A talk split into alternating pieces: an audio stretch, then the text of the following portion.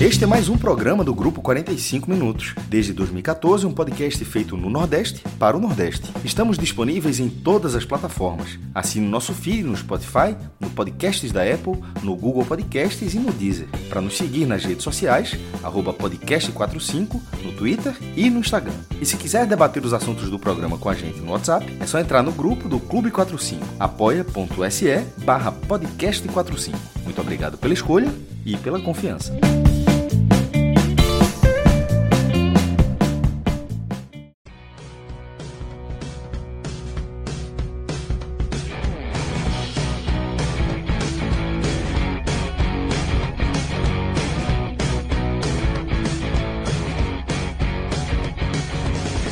Olá, muito boa noite. Começando mais um telecast na área. Eu, Thiago Minhoca. Vez ou outra, vocês estão percebendo que nós não estamos fazendo aqui, como antigamente, a cada jogo, uma análise de uma partida. Muitas vezes depende muito do contexto do que é o jogo, como o jogo de hoje. Jogo de oitavas de final, representante nordestino entrando em campo, no caso Fortaleza, que aí é a única equipe do Nordeste que está disputando um torneio internacional esse ano e o Fortaleza foi ao Paraguai enfrentar a equipe do Libertar, atual campeão paraguaio, vindo da Libertadores, que eliminou o Tigre nos playoffs, e o Fortaleza, que vinha de três derrotas, sai vitorioso numa partida em que o Fortaleza, e aí já dando um pouquinho aqui da minha opinião, fez um grande jogo, um bom resultado para o jogo da próxima terça-feira na Arena Castelão, que também vai ser às sete horas da noite.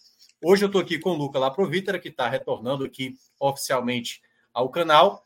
A gente vai detalhar exatamente e a gente pede a colaboração de você também, se quiser participar aqui do nosso debate. Eu já vi que tem alguns comentários aqui, a gente pode ler durante o, o, o programa. Mas, claro, quem der superchat vai ter a preferência para também a gente ler aqui durante a, ao, ao, nosso programa. Então, inicialmente, Luca, é, a equipe vinha de três derrotas seguidas. Né? Alguns jogos onde o Fortaleza, por exemplo, jogou até bem, teve oportunidades, como foi diante do Palmeiras, não aproveitou, tomou o segundo gol, depois acabou tomando o terceiro ali, aquela derrota. A derrota do Cuiabá, numa falha, e o time tentou no segundo tempo, várias bolas na trave, não veio. E uma péssima atuação, né? Talvez tenha sido, eu até falei, não sei a sua opinião, que o jogo do Mérida, para mim, foi o maior vexame do Fortaleza nessa temporada. Mas a pior partida do Fortaleza na temporada, eu achei a do, do Bragantino, assim, porque a do, do Mérida, para mim, foi muito mais uma displicência com o jogo do que propriamente um jogar errado, como o Fortaleza jogou muito mal né, na partida do último sábado contra o Bragantino na Arena Castelão. E vem para esse jogo contra o adversário que vinha de oito jogos sem perder, seis vitórias seguidas, o atual campeão paraguaio, um adversário de muito peso, estava num grupo bem complicado na Libertadores, com os Atléticos, né, o Mineiro e o Paranaense, passou na terceira colocação, eliminou o Tigre, e aí, nesse jogo, eu queria que você, primeiramente, falasse do que você percebeu de diferença, né? Porque, claro, teve a diferença da, do time que entrou em campo, aliás, um time que muita gente ficou ali receosa com a ideia de time que o Voivoda estava colocando, abdicando de vários jogadores talvez mais técnicos para essa partida, mas que desde o início, pelo menos na minha avaliação, Fortaleza soube entender o jogo, soube jogar uma partida fora de casa. Então eu queria que você falasse um pouco do que você vem observando desse Fortaleza e essa mudança que o Voivoda fez para o time sair com esse resultado positivo. Muito boa noite. Boa noite, Minhoca. Boa noite a todos. Primeiramente, é, assustei meus gatos que estão aqui todos em cima da mesa por causa da cadeira, foi mal. É, no caso, cara, eu acho que eu vou começar aqui falando, é, relembrando algo que eu disse lá atrás, antes daquela pausa da data FIFA. Eu falei que a tendência era que o Fortaleza subisse de rendimento agora que jogasse menos jogos e tudo mais, e foi exatamente ao contrário. Né? Ele teve ali duas vitórias, a Cruzeiro Atlético Mineiro, mas mesmo como vence, quando venceu nesse meu tempo, por exemplo, o Atlético Paranaense, boa parte dos jogos do Fortaleza foram muito abaixo, muito mesmo. Né? E acho que essas últimas três partidas né, é, ficaram ali muito na cara que o Fortaleza é muito abaixo. O jogo do, do Cuiabá, a gente gostaria de dizer que foi só o erro, né? Mas o Fortaleza não jogou nada. Fortaleza não fez uma boa partida. E a gente pode dizer que o Fortaleza é um time que não vira uma partida desde o jogo contra o Flamengo na Série A do ano passado. um ano inteiro, quase 50 jogos, e o Fortaleza não virou um jogo nessa temporada. Empatar jogo, é, a gente vai contar aqui nos dedos também. Né? É, teve, acho do Ceará, né? Afinal, do Inter, eu acho, e o do Ferroviário na semifinal do, do Ceará. Ferroviário, isso, isso. Três jogos, ou seja, três jogos o Fortaleza atrás, ele empatou quatro, mas em três ele ainda perdeu. Que outro que ele empatou fora da América Mineira, ele perdeu também com um gol dois minutos depois. E hoje, é, muitas vezes a gente critica isso do Fortaleza, a questão do Fortaleza não saber ler bem o jogo. É, não soube ler, por exemplo, contra o Botafogo. Não soube ler o jogo, por exemplo, absurdamente contra o Cuiabá. Mas hoje soube. É, eu acho que eles. Eu imaginava a forma que o Fortaleza ia para o jogo hoje, que era uma, joga, é uma forma muito mais parecida com o que o Fortaleza fez no segundo turno do ano passado do que essa temporada inteira. A gente vê dois volantes de saída, o Caio Alexandre com muito mais liberdade do que ele vinha tendo e voltou a jogar bem depois de um bom, bem, bem, bem, bem mesmo, depois de ali de uns dois meses. Ele vinha ali sendo um pouco regular, momentos, mas bem, já tinha ali uns dois meses que o Caio Alexandre não vinha bem no nível que ele atuou hoje, por exemplo. É, o Fortaleza ele usou aquela trinca e o pessoal perguntando como é que o Fortaleza vai criar. Fortaleza vai, vai criar com Zé Wellison e Caio Alexandre. Era justamente isso que o Fortaleza estava procurando. Contra-golpe rápido, marcação alta, marcação pressão, dois jogadores. E aqui fica a minha grande ponderação da escalação. Entendi muito bem o Pikachu no jogo de hoje. Não entendi tanto, por exemplo, o Guilherme. E aqui eu vou queimar minha língua mesmo, porque o cara fez uma jogada linda individual, que foi do gol do Zé Wellison.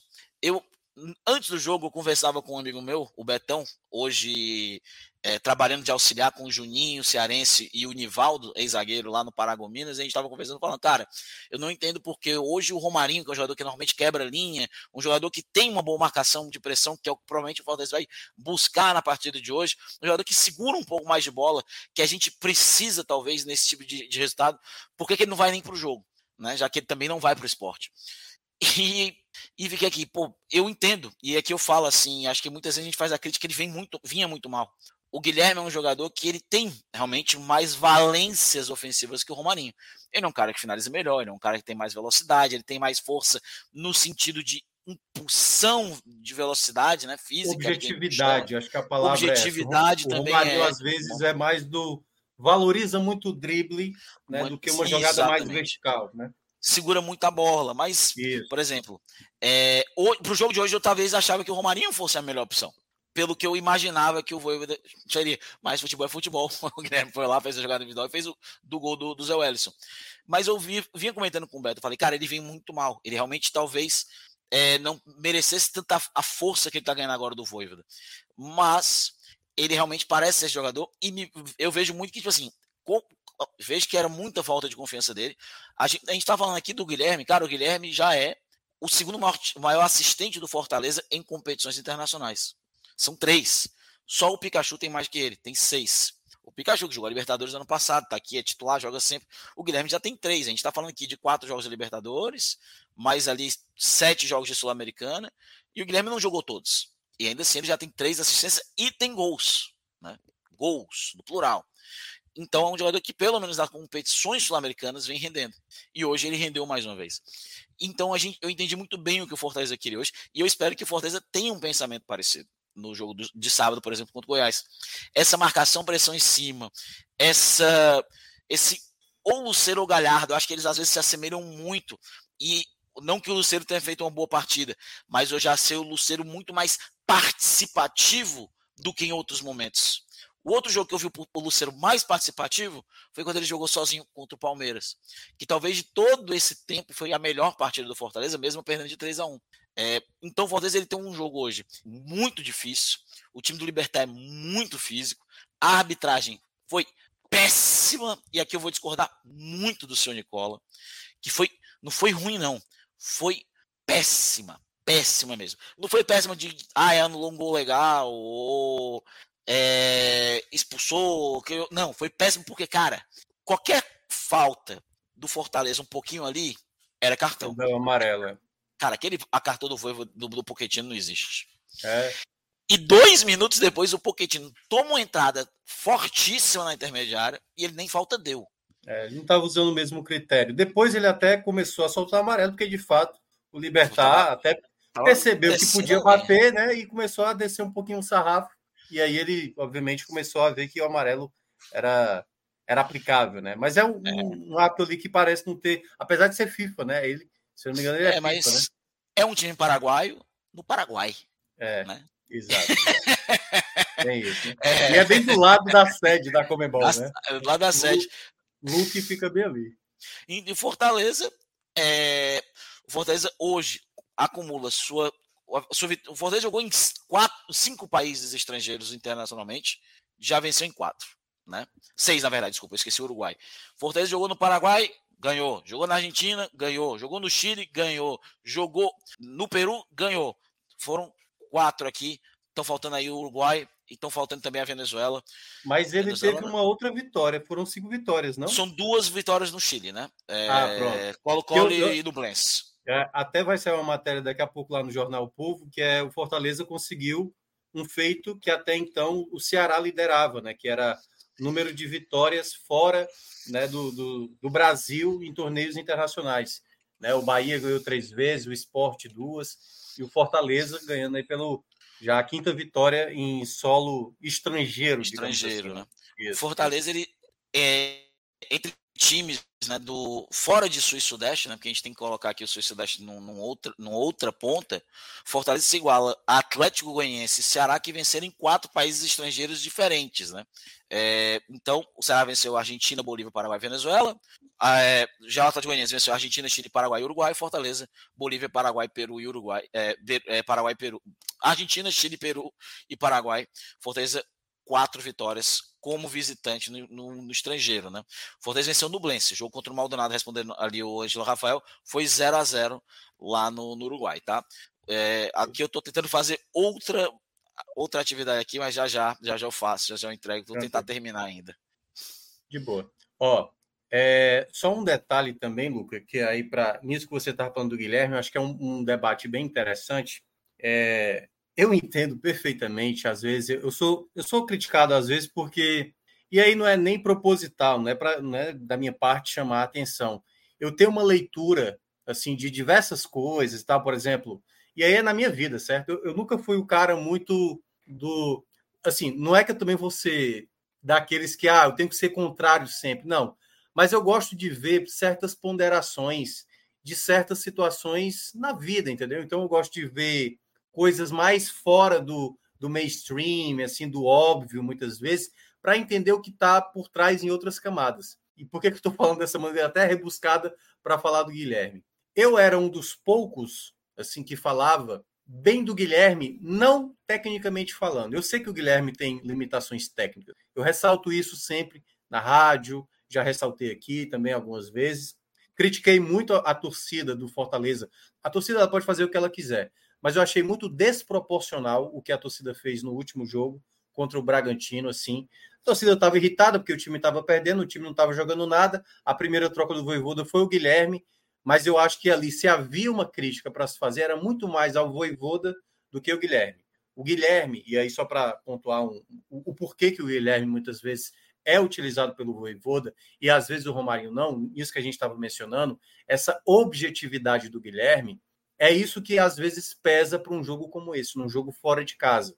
E aí, uma coisa que eu, eu falava muito, que é, eu queria, eu acho que, o, por exemplo, na vitória sobre o Atlético Paranaense, eu até citei aqui, você não estava, que aquele, o gol do Atlético Paranaense é muito mérito do Guilherme também, porque o passe do Caio ele é muito bom, mas o passe só acontece para o Pikachu finalizar aquela jogada, porque o Guilherme faz o movimento do lado esquerdo para puxar o lateral direito do Atlético Paranaense e dar condição para o Pikachu.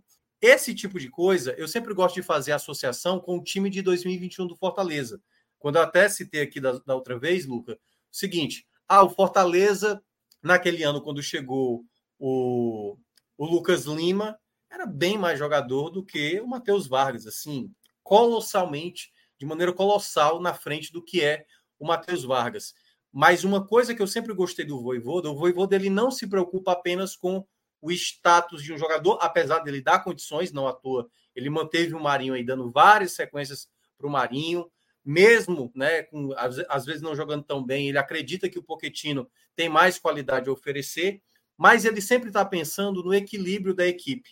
E eu acho que ele cometeu um erro gravíssimo, gravíssimo no jogo do Bragantino, porque deu para ver assim, com 10 minutos do primeiro tempo o quanto ele estava sendo engolido no meio de campo. O problema não era apenas na defesa ou no ataque. O meio de campo do Bragantino dominou por completo. Em certos momentos era seis jogadores do Bragantino contra dois da equipe do, do, do, do, do Fortaleza. E aí, quando a crítica começa a vir pontualmente a atletas, eu acho que tá, o, o torcedor não tem, não tem obrigação de, é, de, de ler certas coisas. Às vezes o torcedor está movido à emoção e ele está vendo aquela situação. E o Guilherme é um dos jogadores que mais erra, tecnicamente falando, mas se você entender o que o Guilherme faz em campo, o que ele fez hoje em campo, é o sem a bola. Perceba, se você for rever o jogo de hoje, não sei se tem como rever lá na, na Paramount Plus, se você rever, você vai ver o quanto ele abre espaço para os demais atletas, o quanto ele pressiona o cara da bola, o quanto ele sabe encurtar espaço. Isso para Galhardo com Lucero não dá certo. Assim, não tem dado certo, pode até dar certo. Com o Marinho também ainda não deu certo. E o Voivoda precisava fazer essa mudança para esse jogo, que seria arriscada, é verdade, mas na hora, e aí é porque eu não tenho aqui a, a imagem para colocar. Na hora que sai a escalação, eu coloquei no grupo do trabalho, né, lá do pessoal da rádio. Eu falei, eu gostei dessa escalação. Não sei se vai dar certo, mas essa é uma escalação mais condizente ao que o Fortaleza precisa ter. Mais jogadores de criação, precisa ter um jogador que atrapalhe essa saída de bola, precisa ter um goleador como é o Lucero. E olha que curioso, o Lucero não fez uma grande partida. E o, o, o, cara que talvez seja mais contestado, que é no caso o Guilherme, fez uma boa partida. Não é um jogador formidável, tanto é que ele perde um gol logo após fazer aquela jogada da assistência, mas ele é um jogador que tem uma utilidade que eu acho, sinceramente mesmo, assim, para o torcedor. Eu acho muito exagero essa crítica. E aí, olha que curioso. A gente está em 2023, Luca. O torcedor ele queria muito mais que o Guilherme saísse desse elenco do que o Romarinho, em que boa parte da torcida que anos atrás estava vaiando por completo o tal Romarinho, hoje faz com o Guilherme, entendeu? Então eu acho um exagero, eu entendo a crítica, certo? Mas eu acho muito desleal fazer isso apenas com um atleta bem, que é, Benevenuto, o Tinga já foi criticado, hoje o Galhardo está sendo mais criticado, mas às vezes é entender o contexto de cada um tem uma, uma qualidade. E aí eu vou pegar exatamente o Luceiro. O Luceiro hoje é um, é um jogador que o torcedor gosta, que o torcedor confia, porque ele é um goleador. E eu até citei no jogo do Palmeiras que o, o, o Luceiro foi o melhor da partida, mas ao mesmo tempo ele foi um jogador que também comprometeu aquele resultado, porque várias bolas caíram no pé dele e, ele, e aí é o defeito que o Luceiro tem. O Luceiro não tem a mesma qualidade, por exemplo, o Galhardo, que jogou mal também no jogo passado, o Galhardo, em duas jogadas, no segundo tempo, uma no primeiro e outra no segundo tempo, ele deu uma condição boa. Uma acho que foi para o Sacha e uma outra acho que foi. Não, acho que foi duas no primeiro tempo, né? Uma para o Sacha e uma outra para o Pochettino. E os dois não aproveitaram a oportunidade. Só que aí fica nessa, né? Porque, como ele tem um determinado estilo, basta que não jogue bem, ele é muito mais alvo do que um jogador que tem, obviamente, né, um jogador mais tranquilo, mais sereno, não é de fazer o AE como geralmente é o Galhardo, e ele pode estar jogando bem, jogando mal. Se ele fizer o gol, então está resolvido. Então, eu acho que o Voivoda, e eu acho que tem que dar, ser dado esse voto de confiança, ele entende o que é a limitação de cada jogador. E ele vai errar, meu amigo. Assim como eu vou errar também na análise. Assim, eu muitas vezes eu vou contrário a um pouco a lógica do que está sendo falado pelo torcedor, porque é, é só para entender o porquê que o treinador às vezes opta por esse atleta. Então, quando eu vi a escalação, eu falei: eu acho que o Fortaleza vai, vai com um time propício para esse jogo, o ideal para esse jogo. Eu não queria ver Galhardo na frente, ou junto com o Lucero, ou Marinho com o Lucero, ou Marinho com Galhardo, ou o Machuca que está chegando agora. Eu sei que muita gente queria ter visto isso, eu sei que muita gente queria ter visto o Caleb como titular, mas a composição de time dele dentro de campo, ele passou a ter tranquilidade. O que eu acho que faltava ao Fortaleza ali inicialmente era um pouco da objetividade que faltava. E o Guilherme conseguiu fazer a jogada individual objetiva. Tudo bem que eu acho que a tentativa dele era até tentar buscar o Lucero, a bola acaba passando para o Zé fazer o gol. Mas tantas vezes que ele teve contra-ataque e aquela coisa, né? Se o Fortaleza estivesse perdendo por 1 a 0 e aquela bola que ele chutou para fora tivesse desperdiçado, ele ia estar sendo criticado. Tal qual, no caso, o Lucero, que fez o gol de pênalti contra o Palmeiras, bastava que ele fosse o Guilherme e perder os dois passes que ele perdeu contra o Palmeiras, Se ele fosse o Guilherme, ele estaria sendo massacrado também. Então, eu acho que há um exagero da torcida. Não acho que também a torcida tem que ficar lá também incentivando. Se não gosta do cara, tudo bem. Mas eu acho muito desproporcional, às vezes, essa, esse pegar no pé de um atleta que não é culpa dele. Não é culpa dele o fato de ele ser um jogador limitado. Claro, isso recorre mais ao Voivoda, que eu acho que algum... vamos lá. Essa escalação foi boa, mas essa não é a escalação ideal do Fortaleza para a temporada. Só para deixar claro. Não estou dizendo que Guilherme agora tem que ser titular, não. Só estou dizendo que ele não é esse jogador tão inútil como muita gente pinta, porque ele faz uma função no campo que hoje no Fortaleza não tem, até então, não tem dado equilíbrio, principalmente após a saída de Moisés e a lesão do Hércules. Esse time do Fortaleza ainda precisa ser achado. O jogo de hoje foi um indício do que pode ser o Fortaleza daqui para frente. A gente ainda não sabe, até porque tem muito jogador qualificado que hoje esteve no banco, mas para isso você precisa ainda ir adaptando e vendo determinadas peças que podem ser encaixadas, como por exemplo o próprio Pedro Augusto hoje, que fez a sua estreia e fez uma partida que eu considero até boa. Então, acho que é esse o panorama que eu queria citar, porque, enfim, foi uma coisa que me incomodou, sabe, do final de semana. Essa, essa maneira como o Guilherme saiu do final de semana, e eu acho que essa resposta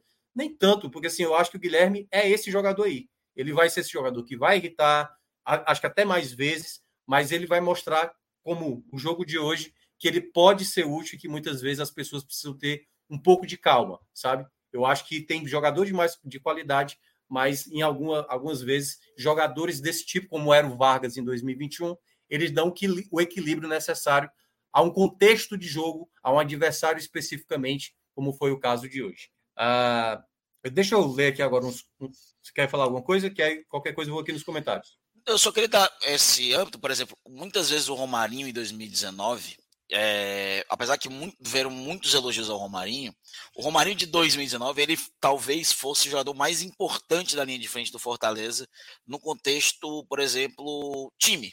Uma, o que desequilibrava mais ofensivamente se chamava Oswaldo, disparado. Foi o que é. desequilibrou é. mais ofensivamente. Aquela reta final, né, Luca? Aquela reta final do 2019. Especialmente a reta final. É. O Oswaldo é um jogador que ele. Acho que ele foi descoberto um pouco tarde na carreira, no sentido de qualidade técnica, né? Ele sempre foi visto muito como um, um ponta burro. E o Rogério descobriu um Oswaldo um pouco diferente no Fortaleza, que era muito, foi muito útil em 2019. Não um jogador mais técnico, que era um jogador que a gente já conhecia daqui, mas que quando saiu daqui não foi muito utilizado dessa forma. Só que o Oswaldo já estava no momento avançado, não marcava tanto. Edinho ou André Luiz pela direita também não.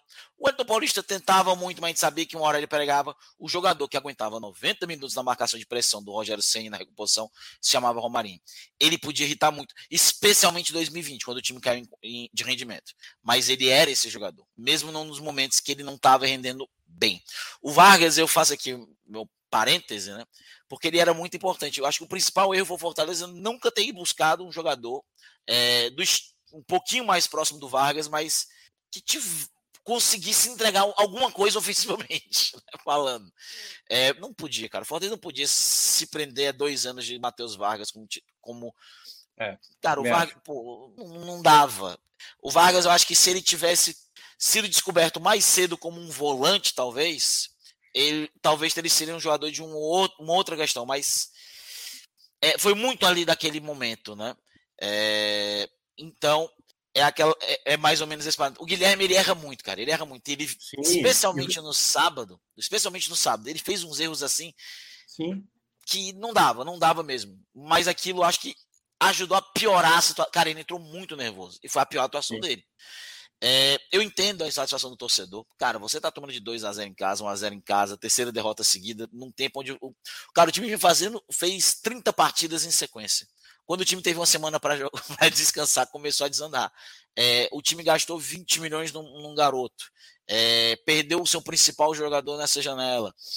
E eu acho que tem aquela sombrinha ali de que. Ah, vamos olhar aqui, cara. No passado, o Ceará tinha 24 pontos na, na metade da na virada e caiu.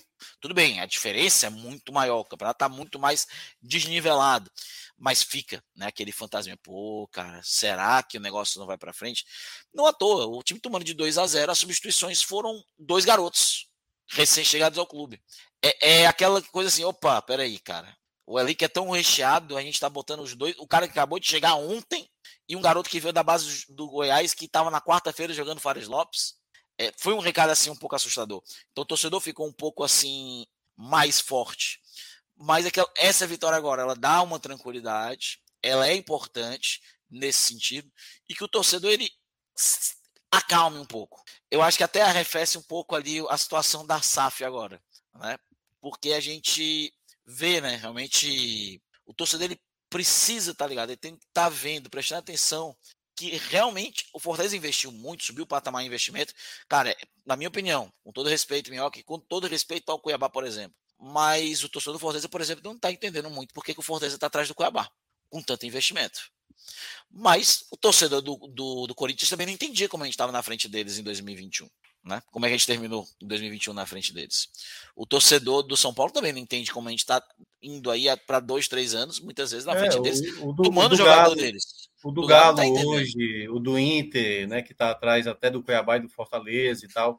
Mas, Eles é, não mas aí, mas, é, a gente mas, tem é... que fazer também o nosso, sabe, cara, a gente comprou jogador, mas o Fortaleza ele contrata jogadores, reforçou o elenco, mas o Fortaleza ele não tem, apesar de ter um elenco muito recheado, Minhoca, Fortaleza, Fortaleza tem, por exemplo, um, não tem um Gabigol da vida. Não tem, por exemplo, hoje o São Paulo foi lá se endividando, mas traz o Rames. Se ele vai entrar em campo ou não, a, a questão é não, é outra, né? Boa parte deve é... passar no departamento médico. Eu, é meu palpite. Palpite só, palpite. É. Mas, ó, mas aí eu, eu acho que tem, tem um detalhe que é importante. A gente até falou aqui no, no Raiz, no domingo, que o, que o que faz o Cuiabá ter essa grande sequência nesse momento é porque ele se entendeu como time.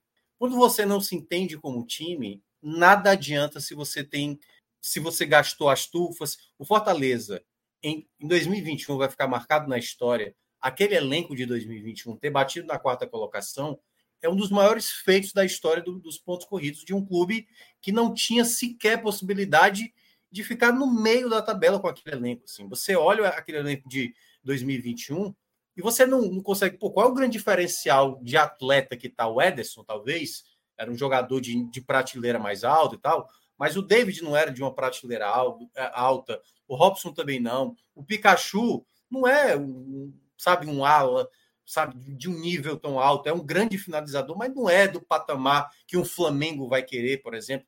Mas aí é o ponto, Luca, que eu, que eu, que eu gosto muito do Voivoda, eu nunca gosto quando o Fortaleza, por exemplo, quando a torcida começa a falar assim: ah, o Luce, é mais 11. Cara, eu não acho que é por aí. O time de 2021, o time da recuperação de 2022 não passava por um atleta. Era um time, velho. Olha o time de 2021, o quanto o Ederson foi importante, o quanto o Crispim foi importante, Benevenuto, o, o, Pikachu na direita, o próprio Robson, o próprio David, que faziam muita raiva, mas estavam lá fazendo gol decisivo. O time de 2022, quando foi remontado, o Sacha sendo importante, o Galhardo sendo importante, o Brito sendo importante, o Caio Alexandre. Então, quando o Fortaleza tem cinco, seis atletas sendo importante no time, cara, esse é o caminho para o Fortaleza voltar a, a se comportar com um coletivo que é o mais forte. O Machuca tá chegando e eu vi muita gente falar assim: pô, pelo dinheiro que, que o Fortaleza está pagando, esse garoto tem que ser titular. Esse garoto tem que fazer o que o, o que o, o, Moisés fazia. Ele não tem a mesma característica, gente. O Moisés, ele era um jogador que tinha facilidade para fazer gol.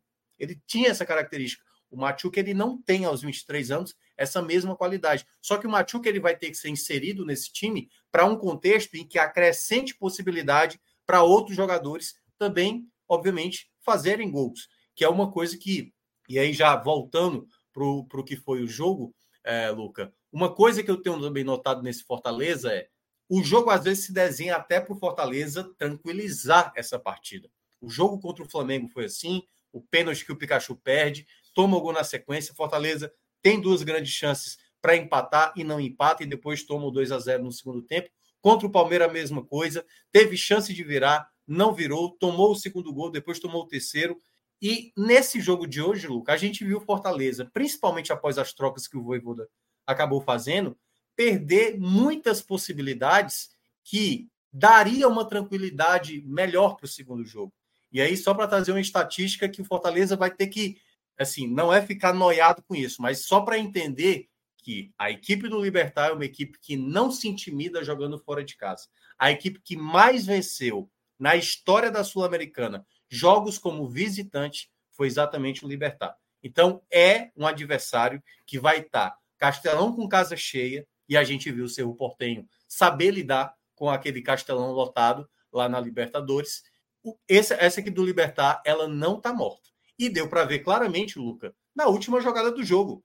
O jogo estava tranquilo para o Fortaleza, a última bola do jogo, uma falta, poderia ter comprometido um excelente desempenho dentro de campo, que o Fortaleza merecia sair com essa vitória. Então, quando você não aproveita as possibilidades que você cria, isso sempre deixa o jogo, principalmente mata-mata, pô. Você deixa esvair por esse momento. E aí você lembra, né? O jogo contra o Independente na, na Sul-Americana, em que o Fortaleza fez o gol com o Marlon, depois ele teve outras chances, e numa última bola foi o que gerou aquela eliminação. Então, jogos como esse, o Fortaleza tem que ser mais frio, letal, né? Porque faltou muito ali o detalhezinho a mais para fazer o 2 a 0 e trazer uma excelente vantagem. E eu não sei o que é que você pensa também desse Fortaleza. Que, claro, obviamente é, tem que continuar criando, mas que não pode desperdiçar tanto, né, Luca? Porque isso pode acabar fazendo falta em jogos mais à frente. A cara do Fortaleza, né? Perder esses gols feitos e se complicar num jogo é, tranquilo, né? É, aí vamos colocar aqui, por exemplo, jogo contra o, contra o Estudiantes. 0x0, Fortaleza tem um pênalti. Silvio Romero perde. Estudiantes faz 1x0, Fortaleza perde.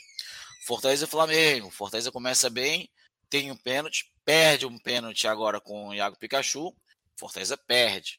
É, então não é de hoje que o Fortaleza, isso contando de pênalti, não é de hoje que o Fortaleza ele se complica é, perdendo gols. Eu hoje acho que hoje assim, a situação de hoje, meu, eu acho que não foi muito os gols feitos perdidos. É, foi mais assim a tomada de decisão para o último toque. É, teve um lance. Mais, né? é. Detalhes, teve um lance no segundo tempo que o Caleb ele, ele faz um drible lindo, meio que sem querer ali, num, numa, rodando a bola na intermediária. Foi. E, cara, ele entrar livre, livre com o Galhardo. Eu assim, cara, que vai ser um golaço. E na hora que eu vejo ele se posicionando para dar o passo, eu falei, ah, não vai dar em nada. Ele telegrafou o passe já. Ele telegrafou o passe inteiro, o cara já colocou o corpo. Sei lá, eu acho que talvez ele desse, se desse por dentro teria sido mais interessante. O Galhardo não é um cara lento, ele chegaria. É, mas não, ele botou ali entre o zagueiro e o Galhardo e. Na verdade, não, por fora, né? E o Galhardo, ele, se ele tivesse colocado por dentro, ele colocou por dentro e acabou matando o um ataque. Então foram várias é, situações é. dessas, é. né? Você citou até o lance do Guilherme, né? Ele, ele faz uma boa jogada pela esquerda e ele finaliza. É. tudo bem, 4 contra 4, mas tinham dois jogadores do Fortaleza chegando. Né? Então ele podia ter tocado, rolado a bola para alguém que estava chegando. Teve é... uma do Pikachu, que o Pikachu demorou um pouquinho, o zagueiro chegou. Um teve uma do Machu. Teve uma do Machuca. Foi surreal também. É, ele deu contra-ataque, né? É, teve uma do Machuca que ele erra o passe, que acaba gerando um contra-ataque. E é Também tipo teve um do coisa... Pikachu, né? Que ele dá uma segurada e dá uma cavada pro Galhardo. O erro tá no Pikachu e no Galhardo, que ele é, espera o marcador vir, né? É, ter batido. Podia ter batido. E Isso. mesmo quando ele acha o Galhardo, o Galhardo espera a bola vir, né? Ele espera é. o marcador. Então, ele e o juiz marcou um impedimento que até agora eu não vi naquele lance. É. Teve, teve um aqui que falou que era sobre o Lucero. Ah, é, tá aqui o Ângelo Rafael, às 10h37. Dizendo que hoje ele, ele considerou o Lucero que estava muito mal posicionado na área. Várias bolas bem cruzadas, ele não aproveitou uma sequer. Eu, eu, eu, eu hoje eu, eu, senti que o, o Lucero não estava com presença de área. Teve uma que o Guilherme pegou na esquerda, que ele, assim, ele saiu feito louco para pegar a bola, jogou assim, a bola na área, porque assim, de maneira rápida, e aí o Lucero estava assim, na entrada da área, e ele sequer teve aquela reação do jogador de tipo, cara, a bola pode vir a qualquer momento, se posicionar. Ele foi andando, eu falei, pô, velho, não é para ter essa displicência como se, sabe assim, acredita na jogada. O cara se esforçou para caramba para pegar a bola, o Guilherme foi lá, jogou a bola na área da maneira que pôde, porque ele não tinha nem opção de passe e aí ele deveria ter atacado aquele espaço ali para tentar finalizar. Tudo bem que não pudesse sair gol, mas eu senti o Lucero muito nesse ponto que o Ângelo Rafael mencionou. Sabe assim, um jogador muito moroso, velho, muito. É, é, ele, é, ele é mais durão, né? Ele tem essa dificuldade, às vezes, de ter aquela mobilidade, que eu acho que até o Galhardo tem mais isso, mas o Galhardo também não está com tanta intensidade, com aquela, aquela coisa que ele tinha em 2022, aquela pressão que ele fazia, a dinâmica rápida, o pensar rápido, e às vezes ele está cometendo algumas falhas. Então, eu acho que é por isso que a gente está vendo essa queda de rendimento em alguns jogos, né? Porque o Luceiro tem uma dificuldade de movimentação, Galhardo até se movimenta bem, mas a execução está errada. O Marinho, que não está totalmente adaptado, né? Porque o Marinho, não sei, não sei se você falou já sobre, o Marinho é muito mais aquele jogador que na época do Santos, né? O último bom momento dele, ele era mais individual, né? De pegar aquela bola na direita, de fazer a jogada individual, de limpar para bater. para dentro. Isso, partir partir para dentro. dentro. E o Fortaleza é um time mais coletivo, né? Com o Voivoda, né? Aí eu não sei se esse encaixe ainda pode dar certo, mas ele é essa peça muitas vezes que vai ter que. Talvez nesse contexto do jogo de hoje, talvez eu acho que o Marinho tivesse dado certo. Apesar de que todos os jogos que ele esteve em campo, Fortaleza ainda não conseguiu balançar as redes com ele dentro de campo. Claro, é só uma Exatamente. curiosidade. É, não é, é só uma curiosidade. Não estou dizendo que a culpa é do cara. Só estou dizendo que até agora. É, eu acho engraçado que o melhor jogo dele é mas também ele jogou muitas vezes com Galhardo e, e, e Lucero, né? Foi. Eu acho um ataque muito pesado os três juntos. É. É um ataque muito pesado. Muito. É porque muitas, muitas vezes. E velho. Muito, Ele tá falando de um ataque é. de 90 anos. E muitas vezes, Luca, eu vejo assim. É porque assim, o torcedor ele não tem obrigação nenhuma de, na cabeça dele, o time que ele pensa se vai funcionar dentro de campo não. É que nem montagem de time, os melhores jogadores que você viu. Aí você bota o Zidane de camisa 5, por exemplo. Então, ó, o, Zidane, o Zidane vai ser o volante, o cabeça de área aí do time. Aí com o Zico de volante, o Pelé de meia ali. E, e aí. Nem e todo mundo. Até o Luxemburgo, para fazer o Corinthians de 98, meteu o índio na lateral direita para alguém, porque alguém tinha que marcar.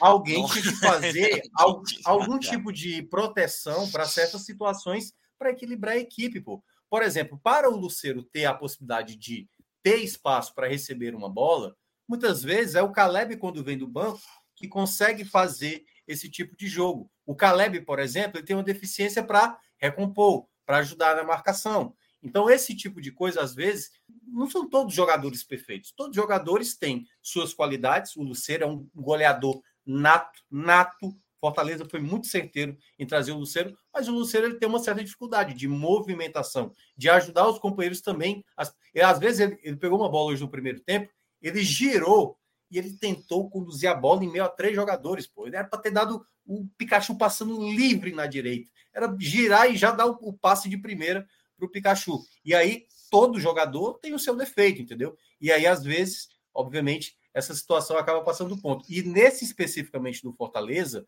né, no, no time ideal, eu acho que ainda vai ter que se adaptar certas situações. O Machuca jogando mais aberto pela esquerda, ele ajudando nessa recomposição. Será que ele é um jogador inteligente para entender esse fechamento de espaço? Esse jogador que pega essa bola para fazer um contra um e na hora certa de dar o passe, na hora que está passando um Pikachu, ou um Marinho, ou um Lucero pedindo a bola no meio, isso tudo eu, vai se levar um tempo. Eu acho que o Marinho, cara, ele só vai funcionar se ele tiver, por exemplo, se a, a ala, a ala direita tiver Zé e, e Tinga. Qualquer outra modelação não funciona para mim. No caso era o Hércules, né? Mas lesionou. Então hoje o mais próximo desse jogador que faz aquela flutuação pela direita e fez hoje muito bem é o Zé e o outro é o Tinga. Eu gosto muito do Brits, gosto muito do Brits, mas ele não tem aquele mesmo avanço ofensivo. Não tem, não tem mesmo. E o Dudu, cara, eu olho pro Dudu hoje e eu não achei que o Dudu foi tão mal assim quanto falo contra o Atlético, contra o, Atlético, é, contra o Red Bull. Não achei que ele foi mal assim. Mas ele é claramente um jogador que ele funciona melhor para um 3-5-2 ou para um jogo que a gente, o Fortaleza ele possa ser mais aberto. Talvez o Dudu teria sido mais interessante no jogo que o Brits jogou contra o Cuiabá do que contra, contra o Red Bull. Eu acho que teria sido mais interessante se a gente for pensar, é, analisar. É, é porque... Não, o que eu ia falar é o é. seguinte, que lateral direito, lateral direito, eu acho que o Dudu não tem muita essa valência do, é, do proteger e atacar. Ele, ele apoia bem, tem um passe muito bom, um cruzamento muito bom mas eu acho que numa ideia de 3-5-2, quando não tiver o Pikachu, o Dudu poderia ser acionado. E eu acho que ele tá, eu acho que, Luca, que ele perdeu um pouquinho também. Eu, eu, eu tava gostando mais. Eu tava, é, eu, tava, eu tava gostando muito do Dudu no começo da temporada, sabe? Acho que estava ajudando muito bem os primeiros jogos da Sul-Americana. E eu acho que agora, depois de muito tempo ter ficado de fora, e depois daquela partida muito ruim que ele fez contra o Mérida, acho que ele foi até um dos piores. ele, ele perdeu um pouco dessa confiança. E eu acho que ali o lado direito, onde ele, ele jogou contra o Bragantino, eu acho que ele ele sentiu ali. Não à toa o Bragantino atacava muito por ali, né? No começo do jogo. Exatamente. E, gente, vamos lembrar aqui uma situação do, do Dudu, cara. É, os melhores jogos do Atlético Goianiense ano passado foram no 3-5-2. Não é. foram no 4-4-2. Eles não jogavam no linha de 4, né? Eles jogavam no 4-4. É que nem o, o, o, Pikachu sendo eleito melhor lateral direito de 2021, sendo um mala, onde tinha pouquíssima obrigação ofensiva, né? É, ele era ele era um meia, ele tá mais para do meia e um atacante do que realmente um lateral naquele time. É, eu gosto muito, muito, eu gosto muito do esquema que o Fortaleza jogou hoje, é, esse 4-3-3 com o meio-campo mais forte. Né? Eu gosto muito. Alguns dos melhores jogos do Fortaleza do ano, do ano passado para cá foram nesse esquema. Né? É, especialmente porque eu olho, por exemplo, o Poquetino e alguns dos melhores momentos do Poquetino no Fortaleza é, são no Fortaleza jogando no tri, ao invés, num triângulo onde tem um cara atrás defendendo. E quando eu falo não é Pochettino e Caleb, né? não é Pochettino e Caleb no meu campo, é Pochettino e Caio, ou é Pochettino e, é, e Zé. Então é o Pochettino e outro cara para triangular com ele, por exemplo. Por isso que o Pochettino é tantas vezes titular, porque ele colabora mais nessa triangulação de intermediário do que realmente esse box to box que o Caleb faz, né? Aquela, aquela coisa. O, o, o Pochettino não. Ele colabora mais com essa triangulação, ele roda mais a bola. É uma coisa que o torcedor nem muitas vezes vê, não entende. Ah, por que, que o Pochettino é titular? Porque ele roda. A bola precisa rodar. O Fortaleza ele precisa fazer essa bola rodar. E hoje no Fortaleza, não, querendo ou não, não tem ninguém que faça isso melhor do que ele. Hoje. Que faz essa bola rodar. Em curto espaço, não tem melhor que o Pochettino, ninguém melhor que o Pochettino. O Caio faz isso de forma brilhante em bolas longas brilhante em bolas médias e longas. Bolas curtas, em tentativa de atrasar o jogo ou abrir espaço, melhor que o Pochettino, hoje na Liga do Fortaleza não tem. Por isso que ele é titular. Mas, aquela questão, funciona muito melhor, por exemplo, num jogo como hoje, que ele não jogou bem que ele não entrou bem. Vamos aqui colocar Verdade. na situação. A primeira bola bem. dele, ele deu um passe errado que gerou um contra-ataque. Então, quase já, que gerou um contra-ataque. Na segunda bola, levou um cartão. Na terceira bola, ele errou outro contra-ataque. Então, não foi o é. dia dele, né? É, então, realmente, cara, é, esse esquema de hoje com o Pedro, que entrou bem. Eu não vou mentir, eu não, não consegui, não tinha visto o Pedro antes. Ele é um jogador que veio da base do São Paulo, teve Foi naquele time campeão da Libertadores Sub-20 2017. Eu fiz toda aquela campanha de São Paulo, trabalhando na, na melhor do futebol na época, mas ele, o jogo que eu não fiz foi o que ele jogou. então, não vi em campo. Né? Não vi em campo. E o, jogo, e o jogo que eu vi dele, que foi a Supertaça de Portugal, no começo da temporada passada, no começo do ano passado, eu não lembro dele. Só lembro que o Tom dela tomou uma, uma taca de 3 a 0 do Porto. Não lembro dele assim, jogou assim, não, não posso dizer. Fiquei até bem surpreso, jogou bem ali. Não é um cara ali primor técnico, mas eu acho que o Fortaleza estava precisando desse jogador, meu. Um jogador para um jogo como hoje. Um cara que segura a barra segura a barra. Ele segurou o meu campo, segurou a situação. É, a gente não vai dizer aqui que o Libertar é um grande time, forte, é, técnico. O Libertar tem, por exemplo, dois jogadores do Paraguai na Copa de 2010 no ataque, né? É, é um time bem envelhecido, bem né? envelhecido, né? Oscar, é, tudo bem, era, o Rox Cruz depois entrou, cabelos brancos, de dar inveja ao, ao maestro. É, então a gente tá falando de dois caras que fizeram um ataque de, do Paraguai com Barros e o Aedo Valdez na Copa de 2010, né? Não é. Cara, é. eu vi o Rock Santa Cruz fazer gol no Corinthians na Libertadores de 99. 99. É, não, e fora que tem outros lá, o Martins Silva, né? Que é, jogou Silva, no Vasco. No Vasco, quase. Pires, eu, aí eu lembro muito bem, porque o, o, Neymar acabou basicamente com a coluna dele em um determinado jogo, e hoje, por exemplo, estava tomando um baile ali do, do Guilherme e depois levou um drible da vaca até do Pacheco, ou seja, coitado do Pires, que até saiu no final da partida, porque acho que já estava com pena dele, um lateral bem fraco mesmo. Mas, e aí é um ponto, é um ponto que eu, que eu quero até destacar também, Luca, que é o seguinte: quando o Fortaleza enfrentou o Cerro Portenho, eu vi o Fortaleza, mesmo sem o Moisés, certo? Naquela época, que era uma perda bem significativa. O Fortaleza era melhor que o Cerro Portenho naquele momento, como time, como time. E, o, e, o, e um jogo de futebol, principalmente no mata-mata, isso a, acontece às vezes na própria Série A e deu para ver nos jogos contra Flamengo e Palmeiras. o jogo às vezes se desenha para você. E você tem que saber lidar com isso. Quando o Fortaleza faz o primeiro gol hoje, eu senti que o Fortaleza começou a ficar um pouquinho afobado com essa bola no pé. Aquela paciência. A vitória estava vindo, né? Aquela vitória estava é, vindo e o time a segurança, É, a segurança e a tranquilidade que o Fortaleza estava levando os primeiros minutos do jogo, que eu achei, pô, pô, o time com a cabeça no lugar, sabe o que está fazendo. O próprio Pedro Augusto que você citou, quando ele tinha a bola, ele jogava para o lado, para o jogador mais fácil, que estava mais próximo, dava continuidade, passe vertical. Quando o Fortaleza fez 1 a 0 parecia que o jogo ia acabar. Pô. Aí o Fortaleza começando a segurar a bola demais, a ficar querendo cavar falta de maneira excessiva. E, e quem vezes, entrou fez a mesma coisa. É, e eu falei, pô, joga um pouquinho o jogo, velho. Vai, vai jogando um pouquinho o jogo, porque dá para fazer o 2 a 0 Eu acho que Fortaleza perdeu, assim, volta a falar, não foi um mau resultado, mas o jogo se desenhou para Fortaleza fazer uma vitória categórica, tal qual ele tinha tomado uma vitória categórica do, do Bragantino no, no final de semana. Daria para Fortaleza, não estou dizendo liquidar a fatura, mas ter levado uma vantagem até melhor, porque pelo que apresentou dentro de campo, era mais equipe, mas em um determinado momento, sabe, pô, o Zé, o Zé pô, teve uma jogada de escanteio que ele foi querer driblar, velho. Ele sendo o penúltimo homem, porque tinha lá o Caio numa, né, numa, lá da, praticamente no campo de defesa, porque certamente sairia um gol ali. Então, esse tipo de detalhe, sabe assim, o Voivoda tem que chamar a atenção dos jogadores, de, às vezes de fazer o simples mesmo, de jogar essa bola para lateral, ou, pô, aquele lance do, do, do, João Ricardo contra o Cuiabá, cara, um, pô, uma zona ali morta não, não, complica uma situação. Se tá difícil sair é, com a bola, chuta essa bola pelo menos para lateral, meu amigo. Não vai chutar essa bola para frente, porque o gramado horroroso do Castelão, uma hora vai, vai acabar te atrapalhando, como aconteceu. E aí, que, é que é o que o Luca mencionou, o Fortaleza saindo atrás do placar, meu amigo, é um caminhão para tirar das costas. É um caminhão. Então o Fortaleza tem que estar muito atento a esse jogo da volta. Não é como o Brasil fez contra a França no feminino, de achar que o empate era bom e simplesmente abdicar de jogar. Joga a partida no jogo da volta, assim como joga a partida contra o Goiás, né?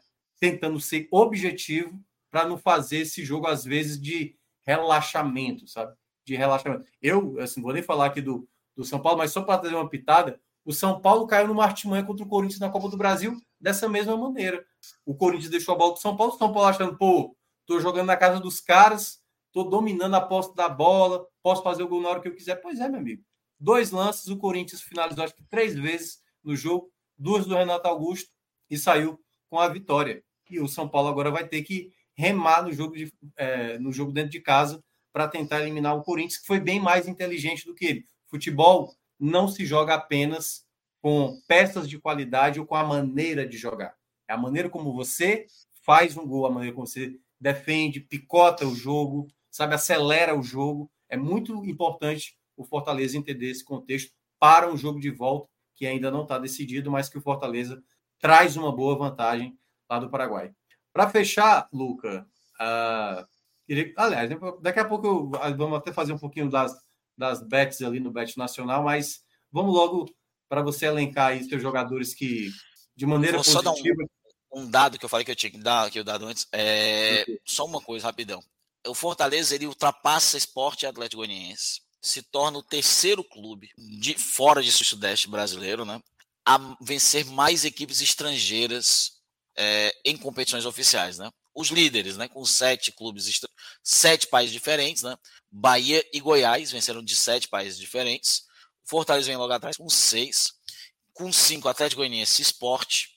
Quatro, Ceará e Paysandu. Aí vem CSA, Cuiabá, São Raimundo, Vitória. Dois, Náutico, Rio Branco, do Acre, Sampaio Correia e Santa Cruz com um. Claro, não contei o, não fui contar o Brasil, né? Porque a gente só está contando países estrangeiros.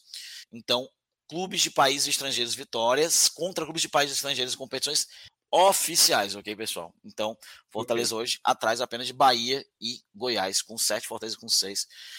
Só venceria se aparecesse ali um time, por exemplo, sei lá, um tipo país que o Fortaleza não venceu, um, boliviano da vida na é. final do Sul-Americano. Sul e o, o Duende aqui está lembrando, né, o que a gente já mencionou no começo do programa, exatamente Duende, que o Fortaleza, né, a primeira equipe do Nordeste, a vencer cinco jogos fora de solo brasileiro em partidas também oficiais.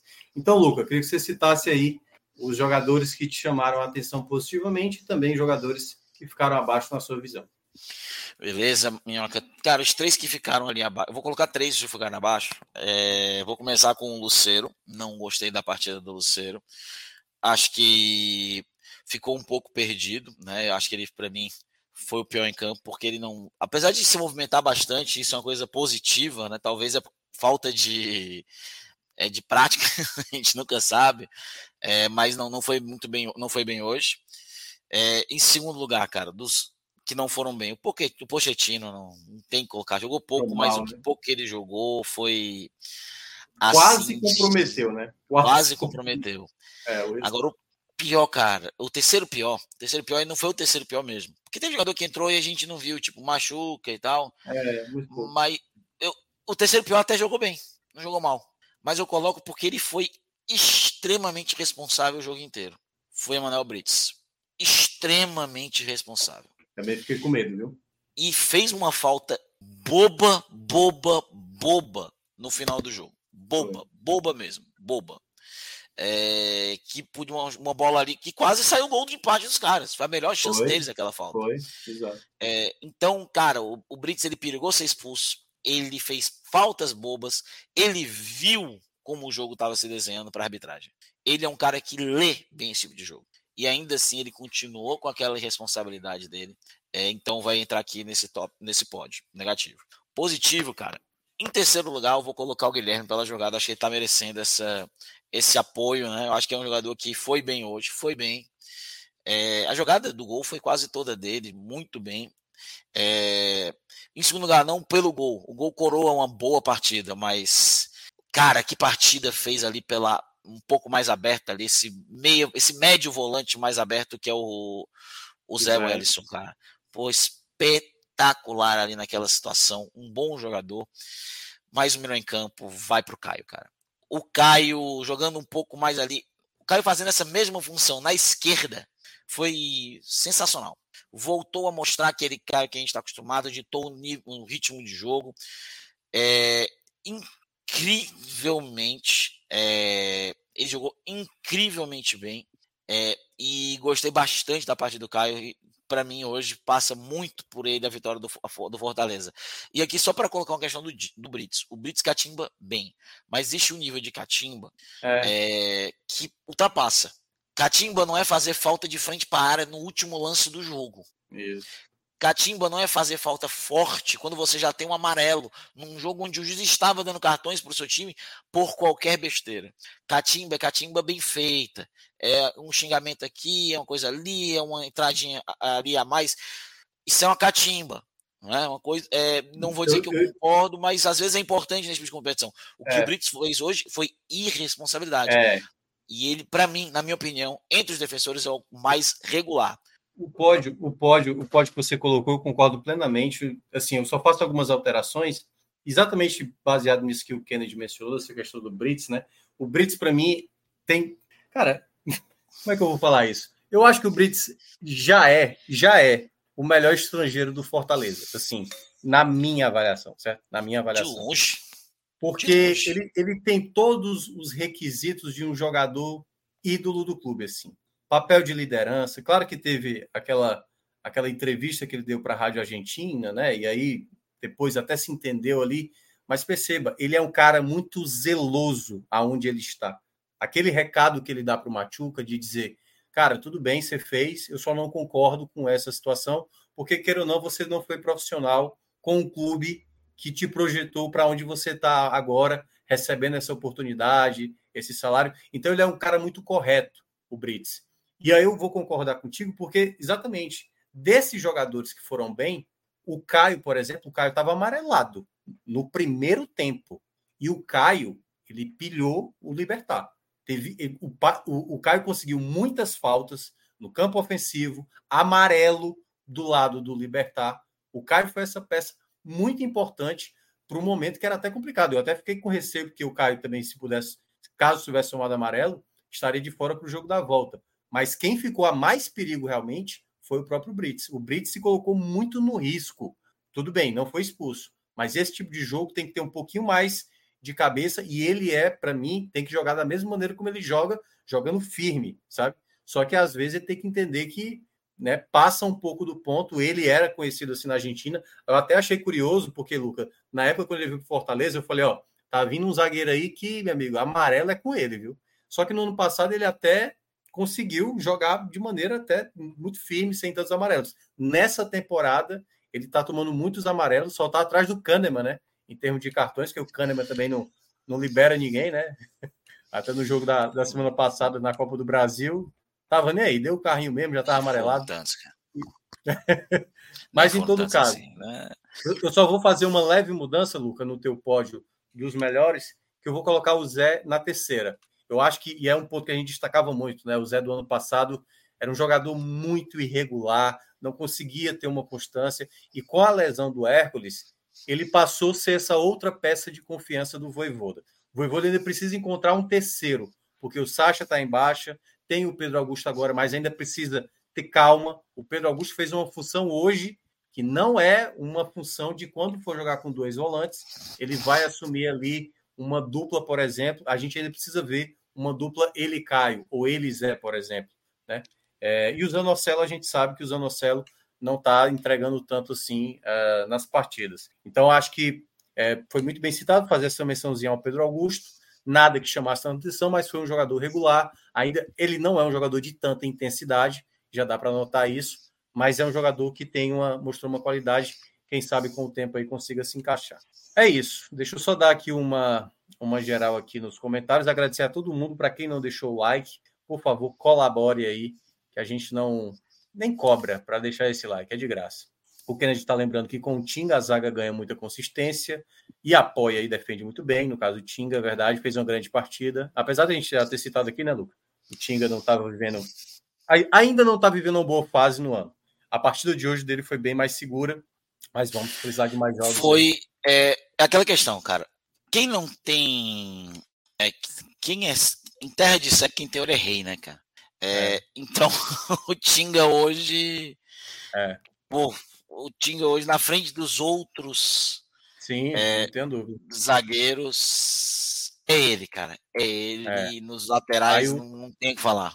Aí o André Moreira aqui disse que o Pochettino está muito mal vários jogos. O Ângelo também já falei aqui. Lucas Lira, o time venceu, mas os problemas ofensivos de perder um caminhão de oportunidades ainda continuam. O professor Ananias Ribeiro, matematicano, também está tá aqui participando. O Davi Amorim, dizendo que concorda comigo sobre a questão do Guilherme ser um jogador mais tático o Austin Robson, e é isso, né? O André Moreira já falei, Dopam, Dopamine também está aqui. E para fechar, é, vamos ver aqui a Bet Nacional, Pedro, por favor, só para a gente fazer aí uma, uma ou duas apostinhas para os jogos de amanhã, para a gente encerrar. Lembrando que nesse momento acabou os jogos da Libertadores, Argentinos Júniors 1, Fluminense 1. Aliás, teve, não sei se o Luca viu, a, a, né, o Marcelo teve uma infelicidade ali, né? Que acabou quebrando a, a perna do jogador. É, Foi do... infelicidade, uma pena, né? O... É. Um azar muito grande, cara. Eu. Mais merecia a expulsão, né? merecia, mas. É, não, também acho que merecia a expulsão. Claro que não foi é, de maneira ali maldosa, mas, enfim, queira ou não, deveria ter tido um pouco mais de cuidado, mas acabou acontecendo. O Bolívar caiu de 3 a 1 do Atlético Paranense, de virada. Aliás, o Bolívar aqui do Grupo City. O Grupo City, a turma do Bahia quer entender porque que o Bolívar consegue e o Bahia não, né? O River Plate também de virada bate, é, venceu o Internacional lá no Monumental. É, meu amigo, é difícil jogar lá agora, viu? É muita gente. Aí, além da vitória do Fortaleza, fora de casa, o Defensa e Justiça também de virada, ou seja, não, foi de virada não, o Emelec. É, não, é verdade, de virada. O Emelec abriu o placar e o Defensa 2 a 1 E também de virada, o Corinthians, nesse momento, está vencendo o News Old Boys lá, lá com seu time de garotos. Na Série B, 2 a 2 Mirassol Havaí Sampaio 0 a 0 com Botafogo, de Ribeirão Preto e CRB venceu, está vencendo 2 a 0 o Atlético Goianiense. Lembrando que amanhã vamos ter é, o Raio X especial sobre Série B. Luca, diga aí, sugestão aí. Foi, Botafogo de Ribeirão. Ah, foi mal, o CRB vence, é, vencendo 2 tá a 0 vencendo o Atlético Goianiense. Quer dizer, o Fortaleza é. B. É, é... Até o Dodô eles pegaram, até o Dodô. Né, rapaz, Dodô. Só faltou o Kaiser mesmo, mas é, acho que não vai. É, o, Kaiser, o Kaiser tá indo pro América Mineiro, né? Tá, é, vai pro América Mineiro. Isso. Mas, ó, a gente tem Série B amanhã. Vai matar o Bruno. A gente tem Série B amanhã, a gente tem é, Copa do Mundo Feminina, a gente tem Libertadores e Sul-Americana. Diga aí onde você Cara, acha. Vamos na Copa do Mundo Feminina aí, vamos na Copa do Mundo Feminina assim aqui. Vamos de Brasil. Hum, cara, bota aí, vamos ver o jogo. França e Brasil já dá para fazer uma bet combinada legal. Rapaz, os quatro da... da esquerda. O meu medo da manhã é o Brasil não saber jogar com. Brasilizar. É, brasilizar, sabe? Ficar nervoso com o jogo, onde tem que ter uma tranquilidade, porque a Jamaica demorou para fazer gol do Panamá. Teve até um lance do Panamá no final que eu achei que o Panamá ia empatar. Mas tá muito baixo aí a França, viu? Acho que é melhor até tirar, porque esse Panamá realmente é muito fraco, né? Aí, bota a Argentina e bota a Suécia e a Itália, pô. Completa a betzinha. Bota os quatro da esquerda. Aí. 56. Coloca aí 40 aí para ver. Eu não gosto de apostar onça, não. As onças aqui acabam morrendo. Ah, volta bem, pô. 142 volta bem demais. Pode eu ir, vou Pedro. apostar nessa bet aí. Pode ir, Pedro. Vou apostar aqui na minha também. Vou. aí, deixa eu ver que. É, deixa eu ver que mais a gente vai ter amanhã. Deixa eu dar uma olhada nos jogos da Libertadores amanhã. São jogos difíceis de apostar, né? Deportivo Pereira e Del Valle, lá na Colômbia. É, Nacional contra Boca Juniors esse jogo aqui. Duelo de dois clubes bem tradicionais. E Atlético Mineiro e Palmeiras. Atlético Mineiro que não venceu com o Filipão, né? Aí vai e me vence amanhã, já pensou? Rapaz, Cara, vez, hein? Não, é, é, Esses três jogos aí estão bem certos, eu tô achando. Bem certos mesmo. Boca Juniors agora com Cavani, né? Boca Juniors agora com Cavani. É, eu não lembro a última vez que um medalhão desse deu certo no Boca Juniors, cara. Bem lembrado. Porque nem o Tevez, quando voltou, também não foi essas coisas todas, né? Pois é, eu não lembro a última vez que é. um medalhão deu certo no Boca. Talvez o próprio Riquelme, né? O Riquelme, quando voltou, ainda conseguiu ser um jogador, Algum não da, da, na primeira passagem lá dele, mas um jogador ainda. A última dele, em 2000 e... O ano eu não tô lembrando. Eu sou péssimo de ano, eu sou péssimo de ano. É porque ele voltou em 2007, né? Mas. Uhum. Ainda assim, cara. Sul-Americana, tem alguma coisa aí, é, é, é Pedro? Tem o Botafogo jogando em casa amanhã. Mas o Botafogo é contra o Guarani, pô. Esse Guarani do Paraguai gosta de fazer estrago em brasileiro. Corinthians que eu diga. É pro Botafogo. Agora, eu acho que. Eu não sei. É... Vão ficar rapidinho, mas o Botafogo, Botafoguear é. Tá demorando demais, cara. Tá demorando demais. Tem que acontecer. Não, é, é, é para tornar a máxima mais significativa. Não acha que esse Estudiantes aí vai ganhar do Goiás? Porque o, o Goiás, como, cara, como é que eu explico o Goiás? O Goiás do nada me tira qualquer resultado onde você menos espera, tipo a vitória sobre o Botafogo, por exemplo. Mas eu, eu acho que o Estudiantes dentro de casa, meu amigo, eu acho que é bem favorito. É, é cara daqueles 2 a 1 a 0 bem enjoado. Vamos embora apostar seco aí, vai no Estudiantes, vai. Vou, vou botar aí um. Vou botar aí uns 60, vai. Que aí uma vai, boa, vai cara, voltar... uma boa assim, sabe uma boa nessa aí do. Não, o que de hoje, assim, Hum. Não, não, vai, bota, bota, bota o Estudiantes aí, uns 60 no Porque, tipo assim, é, hoje bota, mesmo eu botei. Ambos marcam no Fluminense e Argentino Júnior. Foi bom demais, velho. E foi no finalzinho, né? Foi ali no limite. Foi, porque teve hora que. sabia que isso aí. Sabia Parecia que, que ia dar. preocupado. Parecia que Cara, o Fluminense ele pode levar 10 gols, mas ele faz o dele. É, não é tem erro, ele vai nosso, fazer o dele. Nosso grande treinador da seleção aí, o nosso interino, tá num momento bem delicado. Viu?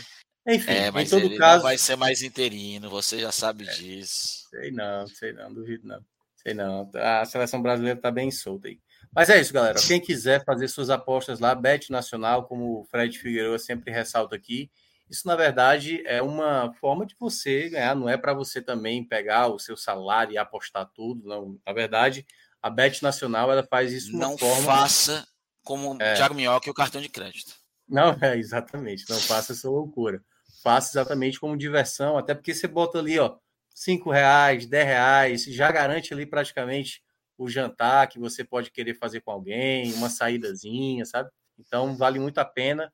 Quem quiser chegar lá, entra com o código exatamente podcast 45, tá aqui embaixo da tela, embaixo do Luca aí, ou se você quiser entrar no site, entra aí com o QR Code, lembrando também que você pode também fazer parte do nosso clube lá do Apoia-se, apoia-se barra podcast 45, também tá aí exatamente o QR Code para você entrar e você pode apoiar em todos aí, no blog do Cássio Zirpoli, no NE45, para que você também colabore com o conteúdo aqui do canal que a gente faz com muito carinho. Então, Agradecer a Luca lá para o Vítera, né? Aí retornando. Espero mais vezes contar com você, claro, se a escala assim permitir.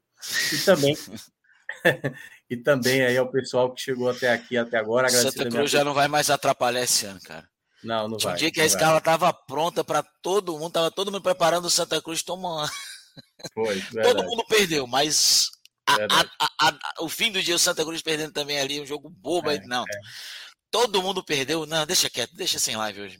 Aí agora, agora tá com e é isso. Então, muito obrigado, galera. Amanhã vamos ter exatamente o programa do Raio X da Série B. Serão jogos importantes, Ceará em campo, Esporte em campo, Vitória em campo, aí os times nordestinos em campo para tentar lutar por esse acesso aí, retornar para a Série A. Então, a todos, boa noite. Agradeço demais mais uma vez a todo mundo e a gente se encontra numa próxima. Até mais. Valeu, pessoal. Beijo do gordo.